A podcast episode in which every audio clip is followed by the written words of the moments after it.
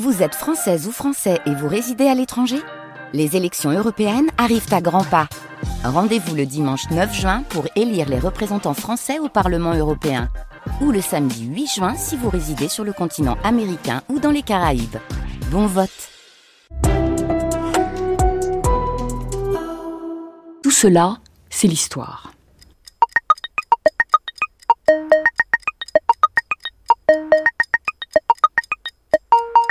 place is everything. Come on, I'll show you. Mama,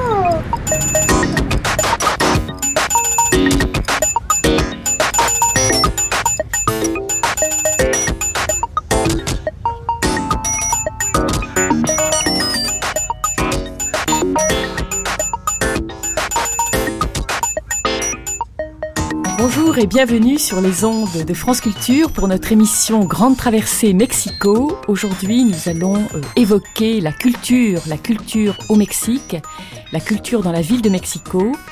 D'abord, rappelons que dans un monde en crise, et en particulier dans un Mexique politiquement et socialement déchiré, la culture, considérée dans toute son ampleur, contribue à donner aujourd'hui aux Mexicains leur identité. Et je pense que cette culture, elle contribue, nous en sommes tous euh, convaincus certainement ici, elle contribue donc à donner, à, à permettre aux Mexicains d'affirmer leur créativité et leur originalité, également leur confiance en la vie, en l'avenir. Les œuvres du cinéma, de la littérature, des arts plastiques permettent d'exprimer tous ces délires et toutes ces raisons également d'un désastre toujours annoncé à Mexico et dans le Mexique. Un désastre qui n'en finit jamais d'arriver ou qui est déjà arrivé auparavant. Hier, toujours hier, un désastre qui n'arrive pas ou qui a lieu toujours demain. Car au Mexique, à Mexico, on est toujours à l'ombre de quelque chose. On vit et on meurt en même temps. On vit plusieurs vies. On croise en soi plusieurs vies. Grâce à ce désastre annoncé et jamais arrivé. Et donc la culture, la culture, elle participe de cette construction, de cette élaboration d'une identité très forte du Mexique et de la ville de Mexico. Elle est vraiment un opérateur d'identité. Mais de quelle culture s'agit-il?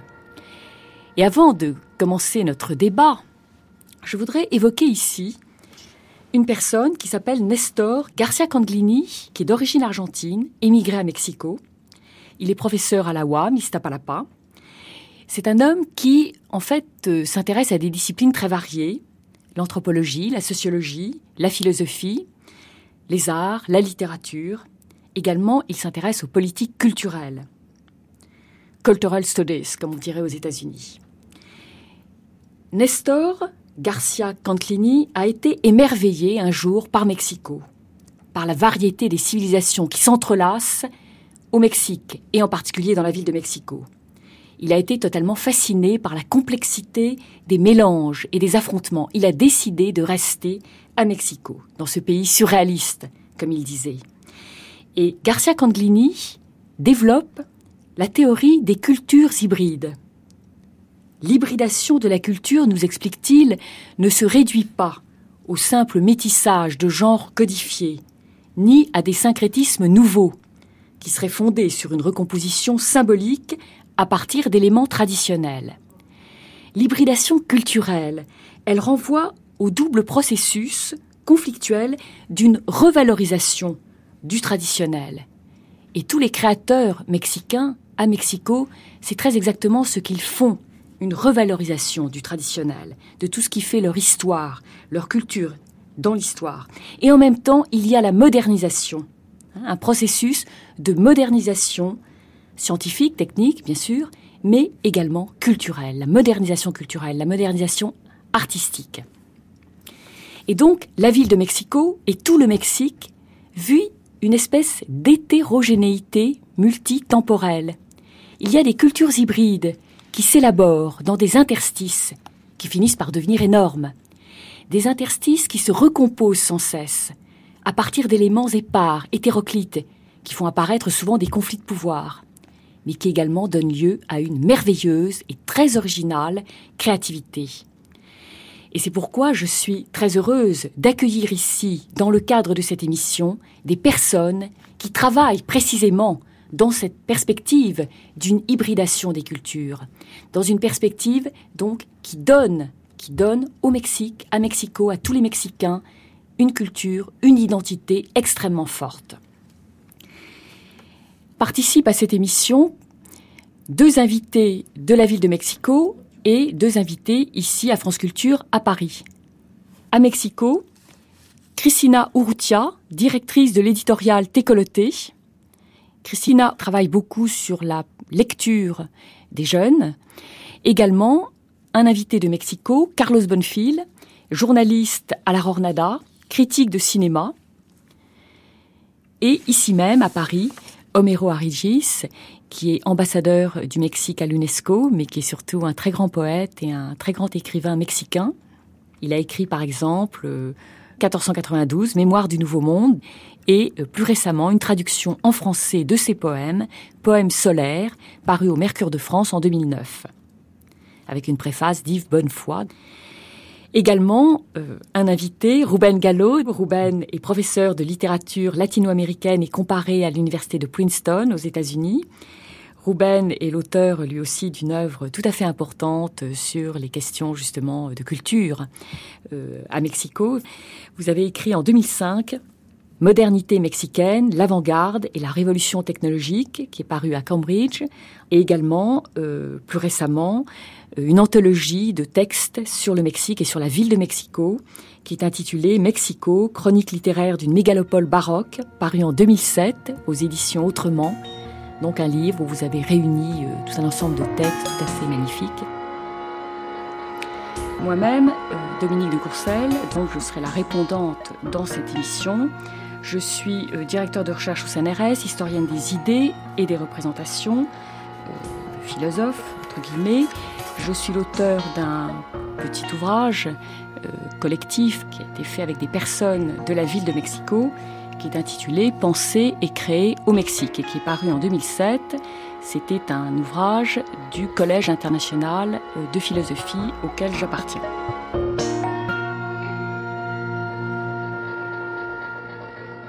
Je voudrais citer ici un article, Ben, que vous avez écrit sur la TSF mexicaine au pôle Nord.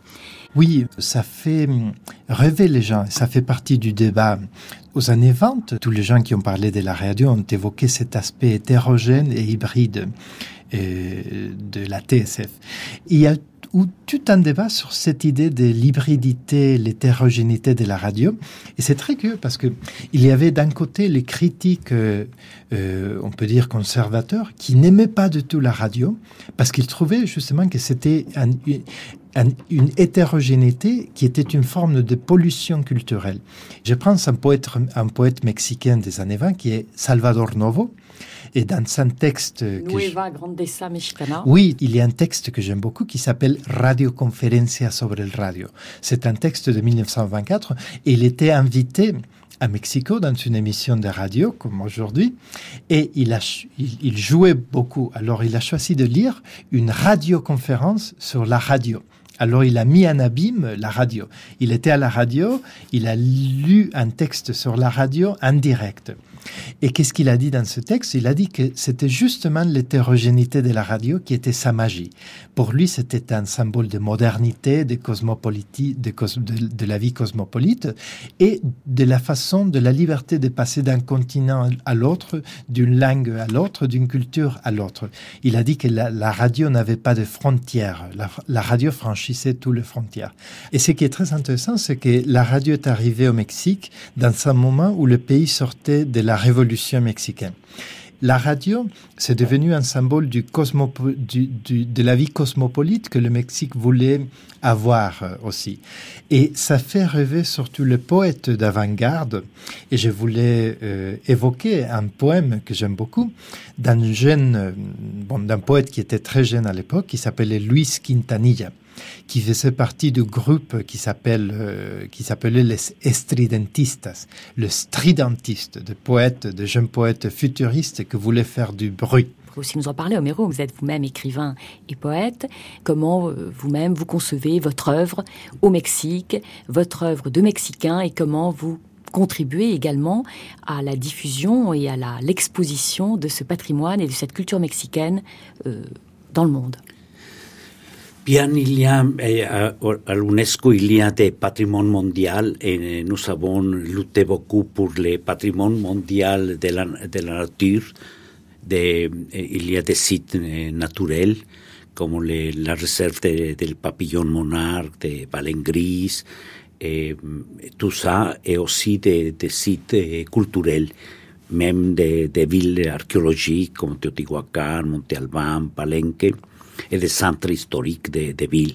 Mais aussi, il, il, existe une convention sur la diversité culturelle et, et c'est là-bas que nous entrons très bien parce qu'il y a beaucoup de traditions culturelles qui, qui viennent des de groupes euh, indiens, mais qui ont survécu à travers le temps et maintenant sont transformées en, dans une culture urbaine. Par exemple, nous avons les le culte de, de la Sainte Morte, oui, la, la, Santa, Muerte, Muerte, qui vient d'un syncrétisme de la Vierge Guadalupe et de la de la de l'idée chrétienne de la sainteté. Et, et même et, la France a contribué beaucoup avec l'image parce que et, la, la Sainte Morte c'est comme, comme une Vierge de Guadalupe en négatif et dans les, années, dans, dans les années 60 du dernier siècle, dans, dans une vieille église à l'état de Hidalgo, et on trouvait une image de Saint Bernard de Clairvaux, qui en espagnol c'est Bernardo de Claraval. Mm -hmm. Un, il était un saint eh, hiératique, presque un squelette, et l'image déposée dans l'église de, de village les personnes ont, venu à le voir comme une image de la Sainte Morte. Alors le prêtre est devenu scandalisé parce que eh, eh, eh, compris que l'Église est devenue l'Église de la Sainte Morte. Et il a chassé l'image de Saint Bernard de Clairvaux et une femme la, eh, de, de, nom Hernandez ouais. l'a emporté chez elle et là-bas tout le monde est suivi l'image, eh, ils sont bâtis un hôtel pour Saint Bernard de Clairvaux, mais maintenant il était la Sainte Morte. Et là, on voit bien justement, c'est un exemple tout à fait parfait de ces cultures hybrides, oui. hein, de cette oui. hybridation des cultures. Oui. Et je pense qu'on peut, en, en, écoutant ce que vous venez de nous dire, moi je pense par exemple à un livre euh, tout à fait emblématique de cette culture mexicaine, bon, un livre relativement ancien, qui est celui de Juan Rulfo, hein, euh, Pedro Paramo. On imagine bien votre village dont vous parlez, un peu comme ce village euh, où nous entraîne euh, Juan Rulfo. Oui, Juan Rulfo est, est, pour, moi, pour moi, je le connais bien Juan Rulfo. Et quand j'étais un jeune écrivain, je l'ai rencontré plusieurs fois au Mexique, avant qu'il est, devenu très fameux parce qu'il avait publié Pedro Páramo et El Llano en Llamas. Et je l'ai rencontré plusieurs fois, il était un bon ami, il était très culte, il, lisait beaucoup. Et par exemple, il était presque influencé pour un roman russe que eh, ah. même les critiques littéraires ne relationnent pas, que c'est Les âmes, les âmes mortes de Nikolai Gogol. Ah, c'est eh, Les âmes mortes de Nikolai Gogol, Gogol. Est, est, est, plus près de, de Rulfo ouais. que les critiques pensent. Et même il était, il, il, il, lit beaucoup William Faulkner, et c'est très bizarre parce qu'après, eh, Garcia Marquez était influencé par Rulfo, mais influencé par William Faulkner et aussi un peu pour les, les, les romans Comprends. russes. Et c'est bizarre, mais, mais la, les, les traditions mexicaines sont plus complexes qu'il paraît. Parce que parfois ils viennent de, de, de, la littérature russe, de la littérature italienne. Et, Juan Rulfo lit beaucoup les Italiens, et même les Français, un écrivain comme Jean Jonot était lu par Rulfo, et les Anglais, Emily Bronte, mm -hmm il avait des, des, des sites qu'il que fréquentait beaucoup. Las cantinas et les librairies. Ah Toujours, je les rencontrais, parce que je ne, ne fréquentais pas les, les, les cantinas, mais je les rencontrais toujours à, à la librairie. Et il était là-bas en, en choisissant des, des livres et, et me faisait, et, il a fait des, des recommandations très, très bizarres, très étranges, des, des auteurs qui personne lisait Lisait, là-bas. Ouais. là-bas. Qu'est-ce que vous en pensez, Ruben? Mais je, je pense qu'on aura tout à fait raison, parce qu'on a souvent une tendance à croire qu'il y a d'un côté la littérature et la culture mexicaine et de l'autre côté la littérature et la culture européenne. Et en fait, j'évoquerai bien le parole de Octavio Paz, un autre poète mexicain, qui a parlé, il a pris la métaphore d'André Breton pour dire qu'en fait, ce sont des vases communicants. Et il y a toujours eu un passage entre la culture mexicaine et la culture européenne qui va dans les deux sens. Il y a une fascination double d'une part euh, des écrivains européens qui sont venus au Mexique. On peut évoquer le cas d'André Breton, d'Antonin Artaud, de toute une liste euh, des Anglais comme D.H. Lawrence qui ont été au Mexique. Et qu'est-ce qu'ils cherchaient? Bon, chaque, chaque personne avait toute une idée, toute une fantasme complètement différent du Mexique. Et de l'autre part, il y a tous les poètes mexicains qui sont venus en Europe aussi pour chercher leur fantasme. Octavio Paz, c'était le plus grand exemple. Il a vécu à Paris et c'est à Paris, on l'oublie souvent, qu'il a conçu le labyrinthe de la solitude, qui est son plus grand, euh, le livre classique sur l'identité mexicaine. Donc je crois, je suis tout à fait d'accord avec Homero. Il y a, il y a un rapport euh, très étroit entre des écrivains très mexicains comme Juan Rulfo ou le même Homero Aridgis et la culture euh, européenne et internationale. En fait, ce sont des vases communicants qui se nourrissent euh, mutuellement. Et est-ce qu'aujourd'hui, il y a des écrivains qui continuent dans cette même veine à se nourrir, euh, euh, par exemple, de l'Europe ou du monde ou de l'Asie ou de la Chine? Est-ce qu'il y a encore parmi les jeunes, les plus jeunes, euh, C'est très bizarre, mais... Georges mais- Volpi, par exemple Oui. Mais, mais et maintenant, ils sont un peu résultés de, de lecture. Et, par exemple, et beaucoup, plusieurs écrivains sont plus influencés par les Américains. Et, et très fort la, la influence américaine. Et, pour- pour les écrivains de mon génération, nous c'était un peu plus universel.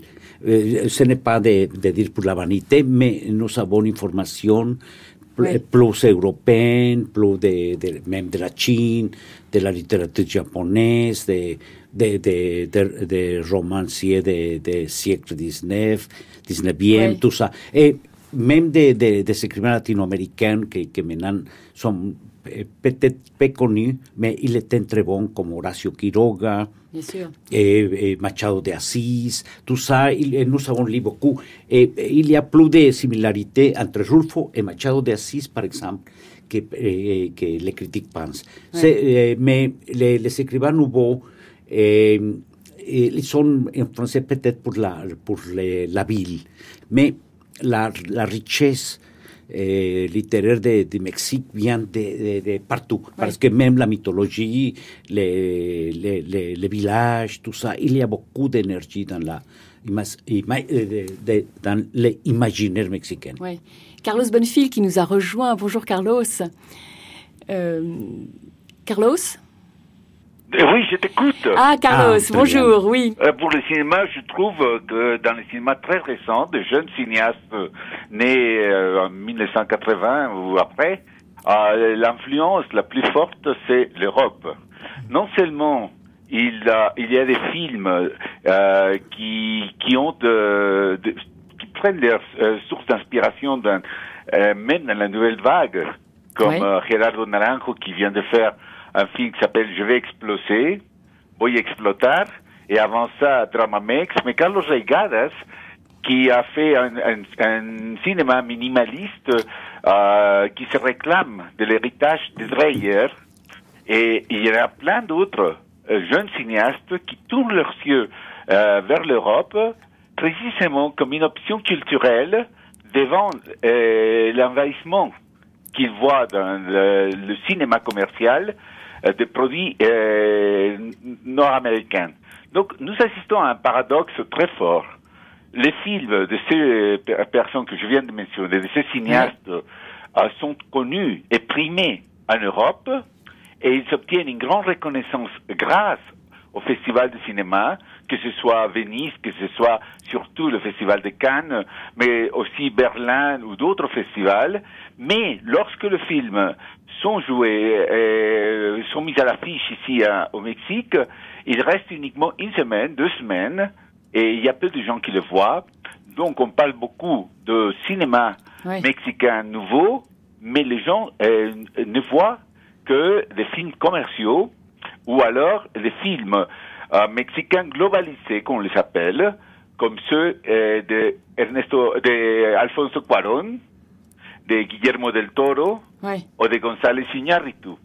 dont Babel, dont euh, le même titre, nous montre cette, euh, cette idée de globalisation, de, de s'approcher d'un cinéma qui brise les frontières, qui va au-delà des frontières.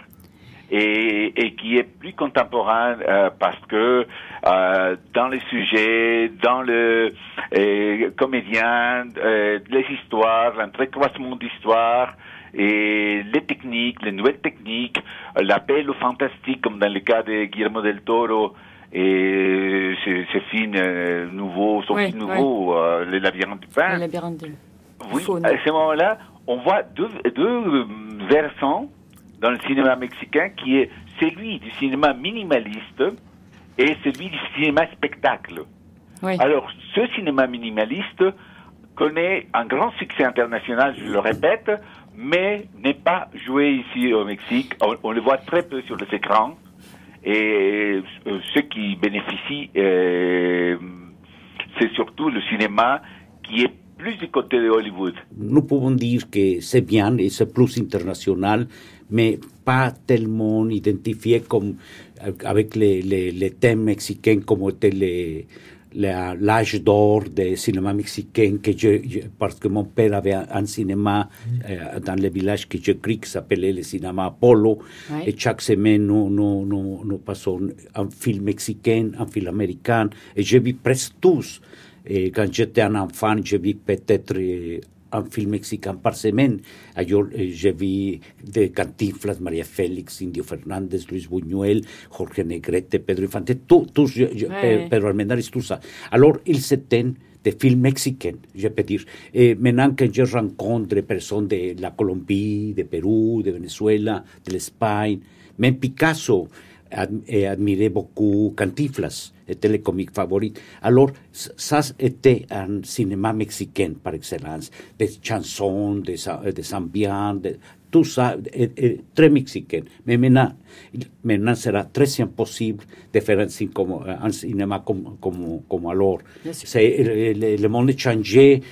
Les Mexicains euh, connaissent très bien les États-Unis. Il y a des, des, des, des globalisations partout, alors dans la culture même. Est-ce qu'on peut, est-ce qu'on peut faire des comparaisons avec la littérature? Qu'est-ce que vous en pensez, Homero Ruben Gallo? Euh, Qu'est-ce que vous en pensez? Parce qu'on dit que, la lit- que finalement, les grands écrivains mexicains ne sont pas forcément très lus au Mexique. Ruben, euh, Oui, en fait, j'étais en train de réfléchir à quelques phénomènes intéressants en écoutant Carlos Bonfil.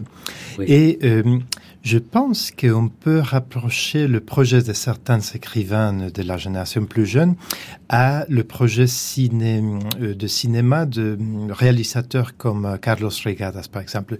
Je pense surtout aux jeunes écrivains du crack, c'est-à-dire Jorge Volpi, Ignacio Padilla et euh, les autres qui vont avec. Et je pense qu'il y a eu de leur part un rejet de euh, pas de l'identité mexicaine, mais de cette euh, euh, expectation, on peut dire expectative, que les écrivains mexicains doivent toujours parler euh, du Mexique, de la culture oui, mexicaine. pour eux, ça a été très dur, au fond, l'ombre euh, ou, la, ou le poids de gens comme Carlos Fuentes, Oui. Octavio Paz. Tout à euh, fait. Euh, Borges, Borges, même, ouais. euh, Oui. Vargas Llosa, euh, Mhm. Garcia Marquez. Oui, et on voit le, exactement la même stratégie chez Carlos Regadas dans son dernier film, euh, qui est un film extraordinaire. Je suis d'accord avec euh, avec euh, Carlos Bonfil. Euh, son film euh, Stellet, Stellet Licht, Lumière silencieuse. Luz Silenciosa. Oui. Et c'est un film qui est un film mexicain, parce que c'est un réalisateur mexicain qui, l'a tourné. Mais en fait, euh, le dialogue est en Plattdeutsch, qui est la langue de- des Ménonites. Et ça se passe, bien que ça se passe au nord du Mexique, dans le Chihuahua, dans l'état du Chihuahua, tous les acteurs sont des Mennonites qui parlent ce Plattdeutsch. Alors, c'est presque comme un jeu. Ils pouvaient pas s'éloigner autant de la culture mexicaine qu'en faisant ce film, qui en fait reste très mexicain parce que c'est un phénomène très peu connu de la culture mexicaine. Et je crois que pour Regadas, comme pour Volpi, Padilla ou les autres écrivains du crack, ils ont trouvé que l'identité mexicaine peut devenir un piège. Et je crois que peut-être les auditeurs français peuvent comprendre ça très bien parce que c'est un peu comme la littérature française ou les écrivains qui sont nés à Paris. C'est tellement chercher le passé, l'idée de ce que Paris doit être, qu'il y a certains de plus jeunes qui veulent échapper de ça. Et on trouve le même au Mexique. Je crois que, c'est devenu une espèce de il y a des, des, des, jeunes écrivains et des réalisateurs qui se qui sont sentis étouffés par cette image de la culture mexicaine avec un poids tellement Oui. lourd, Oui. tellement historique, Oui. que sont voulu échapper et faire quelque chose de nouveau. Et parfois, dans le meilleur cas, ça, ça a donné lieu à des expériences tout à fait inédites. Carlos, vous voulez Oui, oui, dire- oui, dire des j'écoute. choses? J'écoute, je vais ajouter quelque chose. Il y a une crise dans la repré- représentation narrative maintenant, Oui. parce que la fiction, les histoires qui sont faites euh, ici au Mexique se voient maintenant très très dépassées par la réalité qui est brutale. On vit actuellement dans un état de guerre au Mexique, une guerre qui tient avec la délinquance, avec les trafics de drogue, et le cinéma ne peut pas tenir compte, n'arrive pas à tenir compte de cette réalité-là.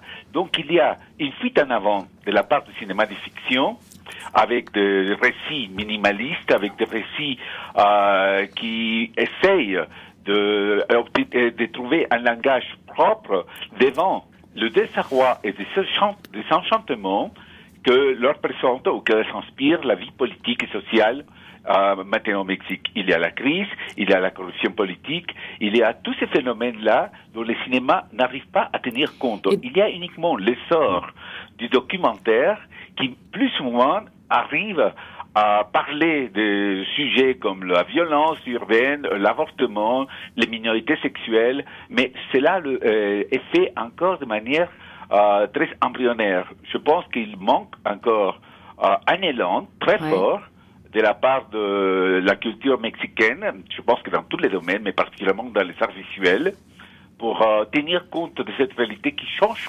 euh, tout le temps et qui devient de plus en plus complexe et qui est marquée par les signes de la violence. Donc au fond, la littérature serait plus capable d'assumer ou de prendre en compte ou d'intégrer cette question de la violence. Vu du Mexique, maintenant, on ouvre le journaux tous les jours et Ouais. on voit des dizaines de morts. On voit une lutte euh, contre le trafic de drogue qui est soldée par l'échec le plus complet.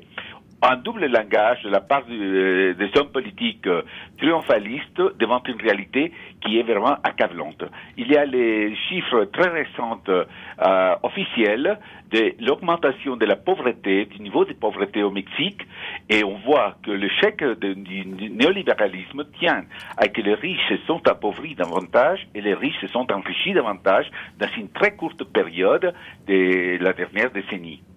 Donc, euh, devant ce panorama, il est très difficile de imaginer que le cinéma puisse apporter une réponse, même un reflet, car euh, véritablement le paysage est très brouillé.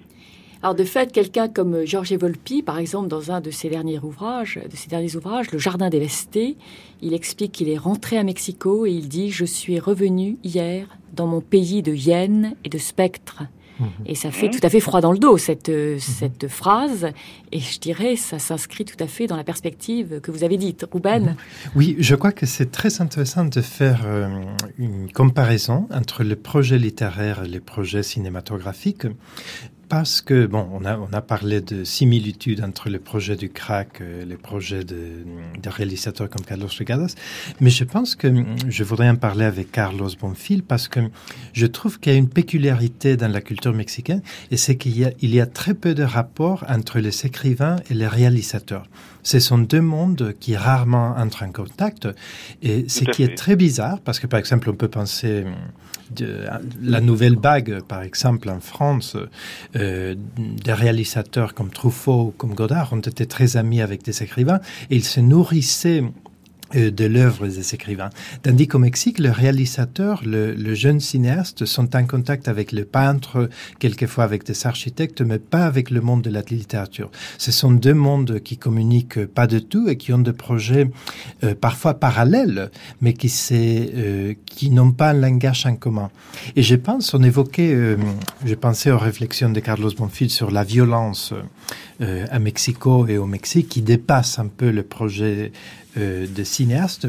Et je crois qu'on peut trouver le même phénomène dans la littérature. Et je pense, euh, il y a un titre d'une anthologie qui a été publiée par euh, Mario Bellatin Oui. et, et, et, et Miklos, et David Miklos, il y a quelques années, il y a peut-être cinq ou six ans, qui est un titre qui m'a un peu choqué, qui s'appelle Una ciudad mejor que esta. Une, une ville meilleure que celle-ci. Et alors le projet de cette anthologie, c'était justement d'expliquer que Mexico était une catastrophe. Il y avait le crime, la pollution, euh, les kidnappeurs, il y avait toute cette horreur. Et alors euh, a proposé à un groupe de jeunes écrivains d'inventer une ville meilleure que celle-ci. Et alors tout le récit qui se trouve dans cette anthologie se passe ailleurs. Il y a des récits qui se passent en Sibérie, en France, euh, dans des villes inventées. Il y a un très beau récit d'Ignacio Padilla qui se passe dans une ville inventée dans le désert. Mais je trouve ça très frappant parce que c'est un signe d'un espèce de refus, de dire on peut plus représenter cette réalité euh, qu'on vit quotidiennement.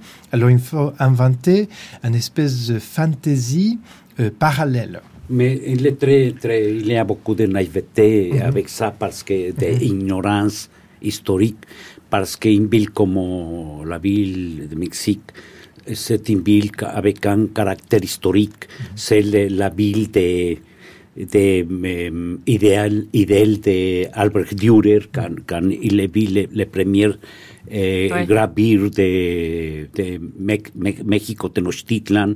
Alors, il a un caractère historique, le, le période coloniale, 19e siècle, eh, la ville que nous connaissons, et pour moi, sera impossible de changer cette ville pour une autre, ou d'inventer une ville eh, au-delà de, de, de la ville que je connais, parce que c'est dans les, dans les racines même de notre existence. Ce n'était pas un exercice littéraire de, de jouer avec, de changer la, la personnalité ou le caractère historique. C'est impossible. C'est comme changer Paris ou changer Rome ou changer, eh, eh, je ne sais pas, de, même les, les, les villes brésiliennes, Rio de Janeiro, il y a une, une, une tradition littéraire, culturelle, historique impossible. Et c'est, raciné, eh, raciné dans les dans générations humaines. Oui. Et alors, je suis contre euh, totalement des des concepts. de eh, Peut-être parce qu'il est péruvien, il peut penser de changer la ville de Mexique, mais pas pour nous, les Mexicains.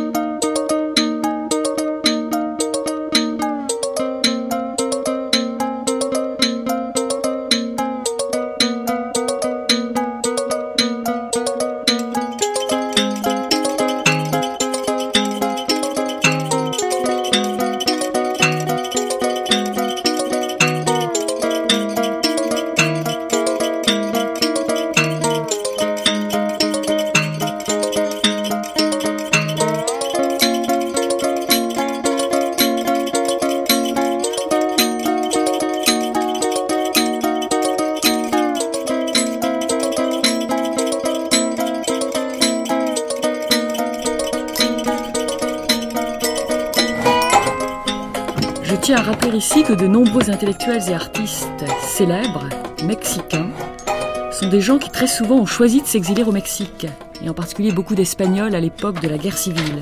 Et je pense par exemple à Remedios Varo ou à Ramon Chirao.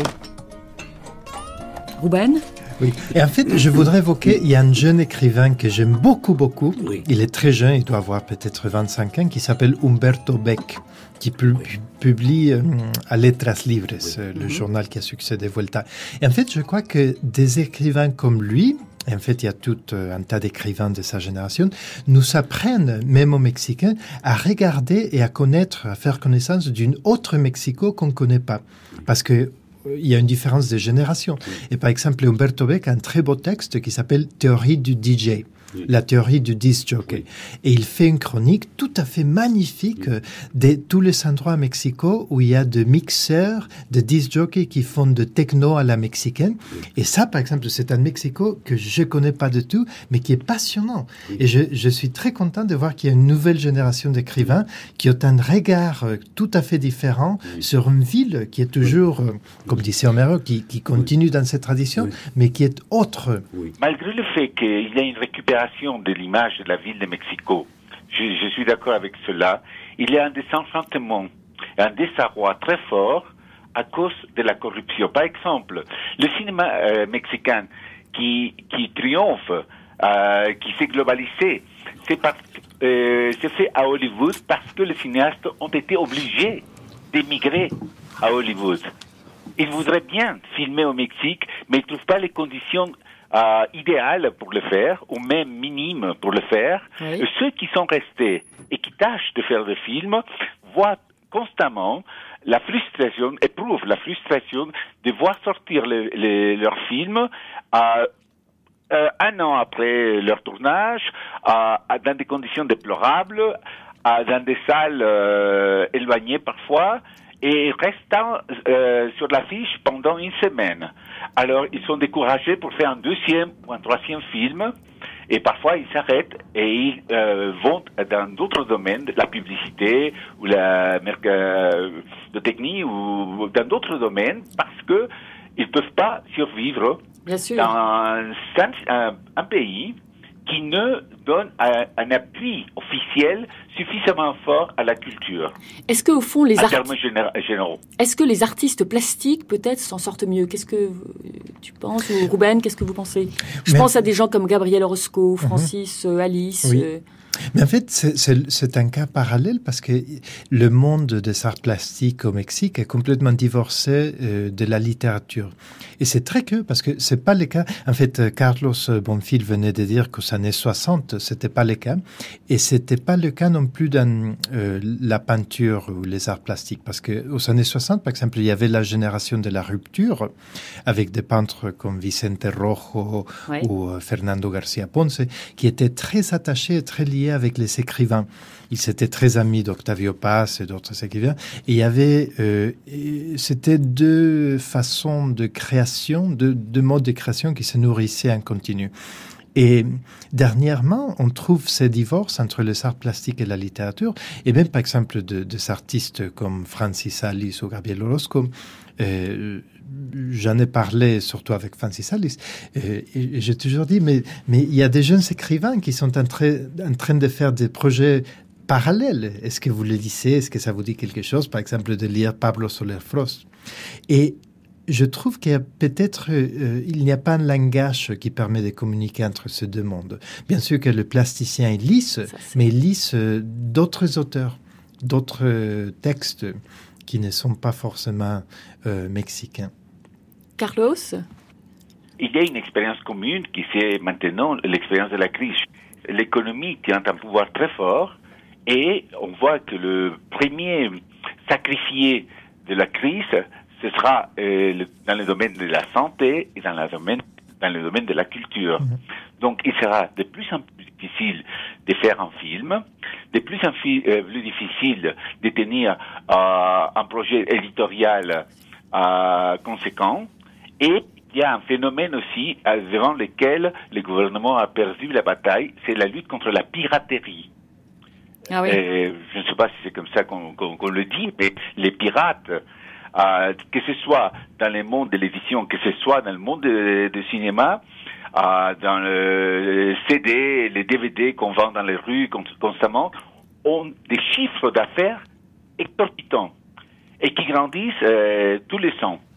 Et cette fois, ça, ça a dépassé vraiment les milliards euh, pour la vente clandestine de, de CD, DVD, ce qui va, euh, ce qui est nuisible pour la production des films Et je pense que la même chose arrive dans la littérature. Donc, euh, je pense qu'il faut tenir compte de l'aspect économique euh, et les aspects de la crise avant de, de, de, de dire euh, que les artistes peuvent communiquer ou peuvent avoir des liens entre eux Oui. quand ils sont comme dénomi- dénominateurs communs et le risque de vra- vraiment voir euh, leur propre travail menacé par cette crise. Alors de fait, il y a cet aspect-là, mais on a dit beaucoup que la littérature, par exemple, était souvent une littérature subventionnée au Mexique, que les écrivains étaient en fait des fonctionnaires. Bon, Amero Aregis est parti, mais il est euh, ambassadeur du Mexique. Octavio Paz, ça a été son cas. Carlos Fuentes, ça a été son cas. Beaucoup d'écrivains sont des subventionnés. Et donc, euh, bon, mais justement, en ce moment, les subventions diminuent. Et là, on va essayer d'appeler Christina Urrutia de l'éditorial Técoloté. Carlos restait bien en contact avec nous. Et Christina, justement, elle expliquera, euh, je pense, enfin, on va lui reposer la question, que précisément son éditorial Técoloté en ce moment a beaucoup de mal parce qu'elle ne reçoit plus les subventions euh, sur lesquelles le gouvernement avait pu s'engager pour des éditions de livres. Et vous parliez de cette piraterie, et en effet, elle est victime, elle aussi, de la piraterie. Christina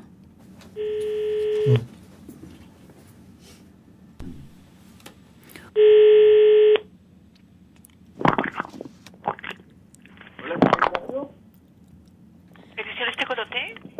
Ah, l'éditorial Técoloté Oui. Ah, euh, bueno, podemos hablar con Christina? Si, tout de suite.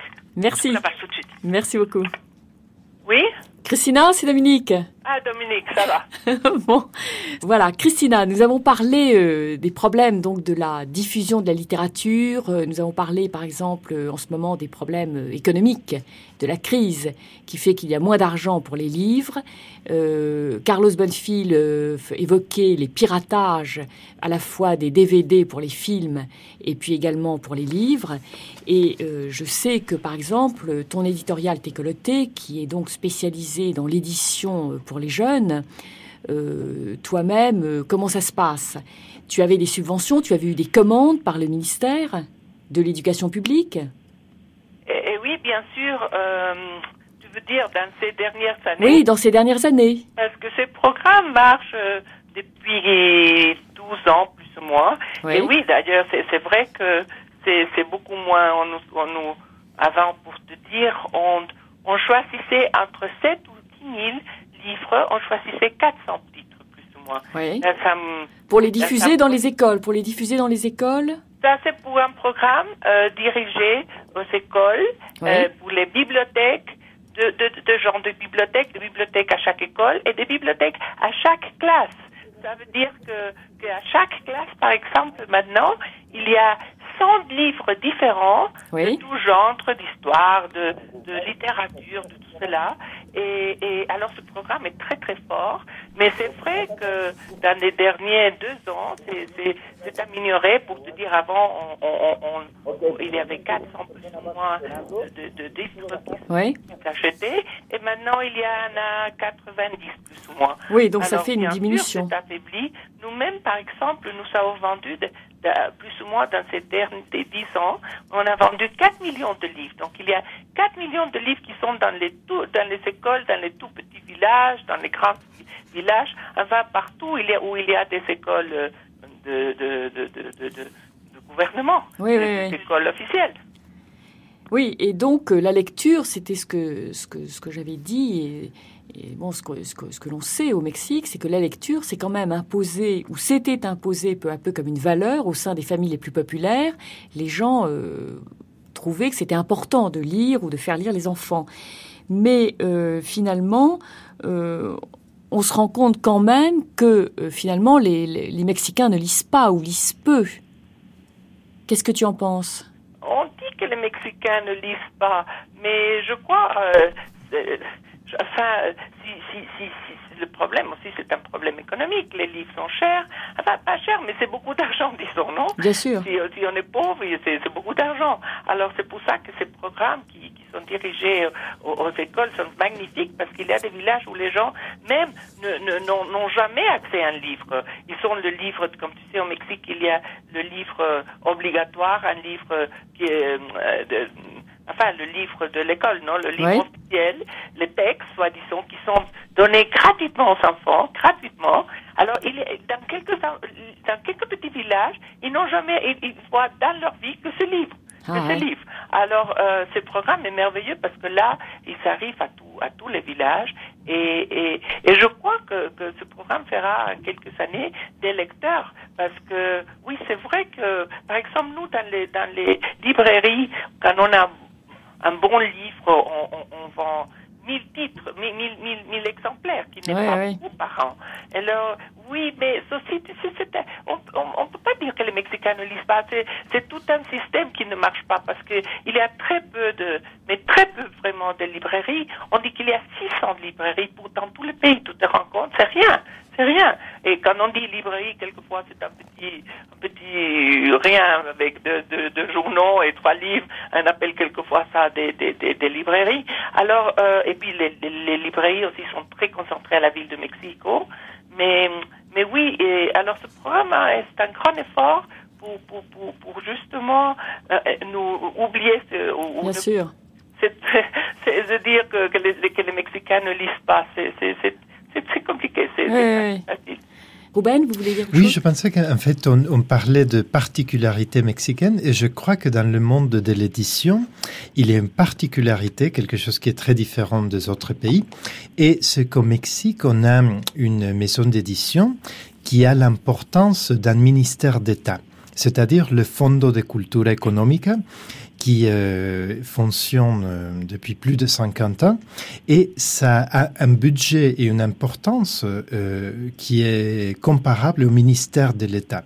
Euh, C'est une maison d'édition qui reçoit un budget euh, de plusieurs millions de dollars à l'année et qui est une espèce de, bien que ça fonctionne d'une façon commerciale, euh, c'est euh, une des façons dont l'État mexicain diffuse la culture mexicaine.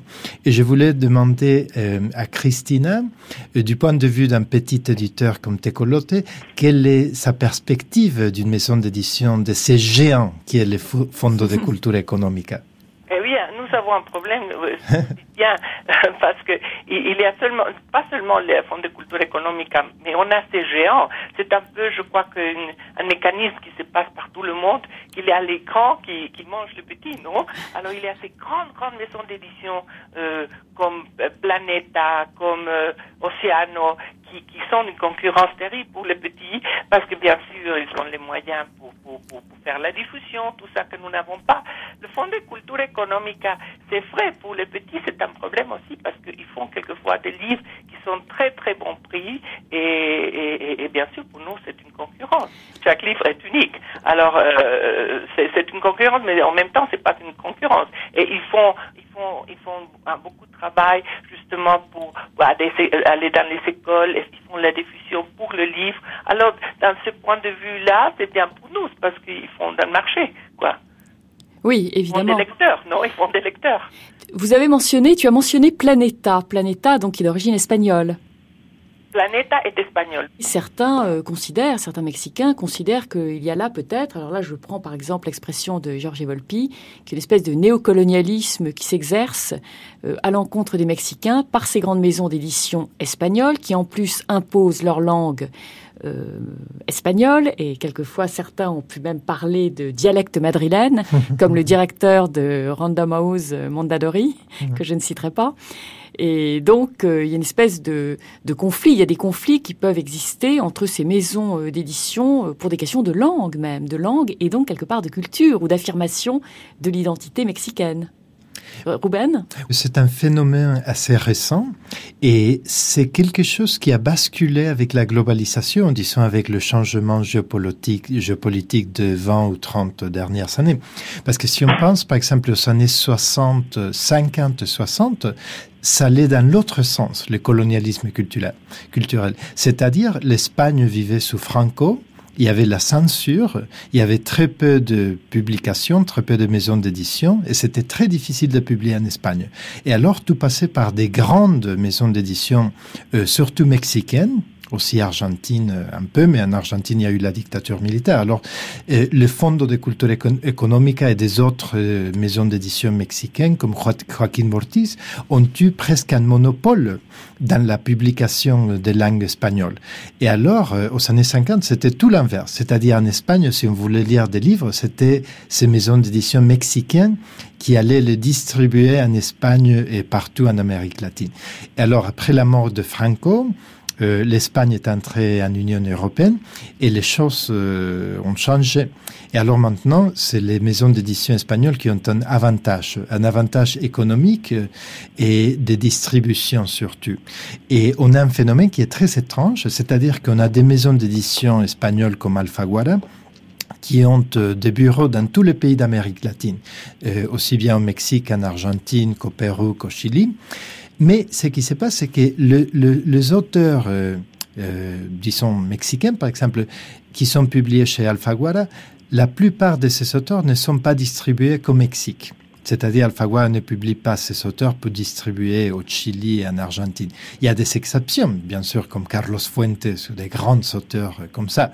Mais sinon, euh, la façon dont ces maisons d'édition conçoivent la distribution, c'est d'une façon, il y, a, il y a quelques écrivains qui appellent ça une forme d'apartheid, c'est-à-dire de, de, de, d'avoir toujours une division entre les nationalités et ce qui empêche les auteurs euh, d'un pays de franchir les frontières, même s'ils travaillent avec une grande compagnie multinationale, de, franchir les frontières. Il y a aussi un problème, par exemple, les Espagnols, quand ils achètent un titre, ils achètent les droits pour, pour un livre, ils veulent tout le, tout, tout le continent américain. Ça veut dire qu'ils achètent pour toute l'Amérique latine, pour toute l'Espagne. Donc, quand on arrive et on veut acheter des, des livres pour le, pour le Mexique, ça y est, les, les, les Espagnols l'ont tout pris. Et quelquefois, ils, il le prend, mais ils, ne pas, et comme, comme, comme disait tout à fait, tout, tout, tout, oui. messieurs, ils ne le vendent pas, mais ils, ils, achètent tout le, tout, tout le continent. On a, on a eu des problèmes avec, les, avec le français, avec, enfin, avec tous les Européens. Et les Européens, justement, maintenant considèrent, ah, ah il faut, il faut pas vendre toutes tout, tout, tout, les langues espagnoles à tous les pays, il faut voir le marché de, de chaque pays. Oui. Carlos Bonfil, vous avez un peu des, des expériences semblables avec le cinéma? Vis-à-vis de l'Espagne ou de la langue espagnole, euh, comment ça se passe? Le problème ici pour le film, c'est la distribution et l'exhibition des films. Ils attendent le moment propice, le moment idéal pour pouvoir sortir le film sans euh, le voir sacrifié devant euh, ces grandes, euh, grosses firmes américaines. Mais vous, ça c'est plutôt donc le film. Le film, il a plus les problèmes avec les États-Unis ou avec les firmes américaines qu'avec l'Espagne. Enfin, avec l'Espagne, par exemple, le langage, la langue espagnole, il n'y a pas de. Non, non, non, ça, ça, pose euh, pas un problème majeur. Bien sûr, Ruben, vous voulez peut-être. Et je me demande si c'est... On peut passer par exemple au cas de Buñuel. Buñuel, il a fait un cinéma qui a toujours été en espagnol, qui a toujours été un cinéma mexicain avec une thématique sociale assez difficile, assez forte. Et il a pu avoir un succès commercial en même temps. Et alors, euh, je me demande si, si on pourrait pas penser à des jeunes. Euh, je crois que peut-être euh, Carlos Regada, c'est un modèle de quelqu'un qui a une thématique très intellectuelle, qui reste fidèle à sa vision artistique et il n'est pas obligé de se vendre, comme disait mon collègue Carlos Bonfil. Non, non, non, je suis tout à fait d'accord. Et c'est pour ça que ce cinéaste, qui d'abord ont leur propre maison de, de distribution, les productions arrivent à faire sortir leurs films ici au Mexique pendant deux ou trois semaines, ont euh, des prix à l'étranger, euh, jouissent d'une grande réputation. Ce sont des très grands cinéastes, mais hélas, les, la majorité des gens ne peuvent pas avoir vraiment accès à leurs films, sauf dans la version vidéo par la suite mmh. ou dans la piraterie. Mmh. Parce que les films qui marchent, ce sont les films commerciaux. Donc, euh, ce qui fait que le cinéaste mexicain débutant doit euh, s'aligner sur la formule hollywoodienne, que ce soit dans la comédie, que ce soit dans le thriller, que ce soit dans le fantastique, afin de euh, gagner un peu la crédibilité. Qu'est-ce qu'on peut dire alors de la télévision ou de la radio à Mexico, au Mexique, aujourd'hui?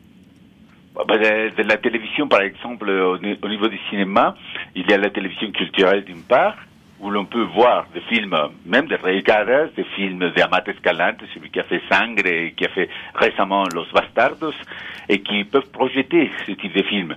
Et, et heureusement, mais la télévision, jusqu'à présent, n'a pas eu euh, une euh, intervention, euh, une- un appui euh, euh, sur le cinéma mexicain, car ils voient que ce n'est pas un- une bonne affaire.